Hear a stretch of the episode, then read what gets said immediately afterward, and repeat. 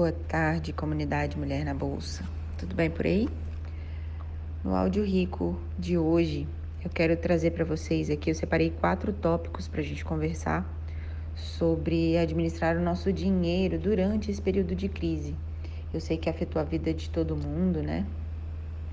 Mudou a forma como que a gente trabalha, né? Mudou a nossa rotina, porque a gente tem que ficar mais em casa, né? Quem pode e enfim. Então, o ideal é que a gente siga alguns passos. Se vocês ainda não estão fazendo, obviamente, eu trouxe aqui para vocês quatro deles. O primeiro é a diminuição dos gastos. Que gastos são esses? Os gastos supérfluos, aqueles que a gente não tem real necessidade de, de comprar. Então, o que não for muito útil e isso vai até no nosso desafio da consciência financeira, a gente trabalhou muito isso, né? Comprar apenas o essencial. Então, nessa primeira fase da crise que a gente está passando, o ideal é que a gente diminua completamente os gastos desnecessários. Segundo ponto, pausar financiamentos. Então, se vocês podem né, e, e tem como fazer, pausem o financiamento, seja da casa, né, do carro.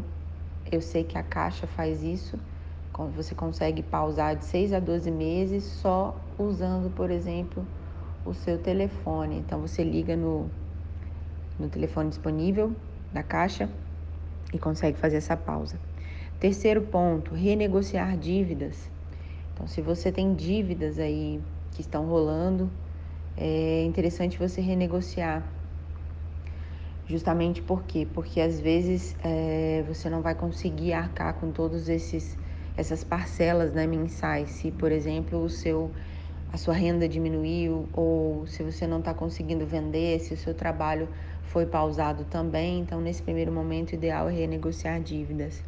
E o quarto aspecto é a questão de reinventar o seu próprio trabalho. É, sei de pessoas que estão é, trazendo o seu modelo de negócio do plano físico para o plano virtual, né? transformando o seu negócio em negócio digital. Então, se isso for o seu caso e der para fazer, faça, para você não parar de vender. Se não for o seu caso, você pode começar a ensinar algo que você faça de forma física, você pode começar a, a vender isso online, né? ensinar algo para outra pessoa de forma online.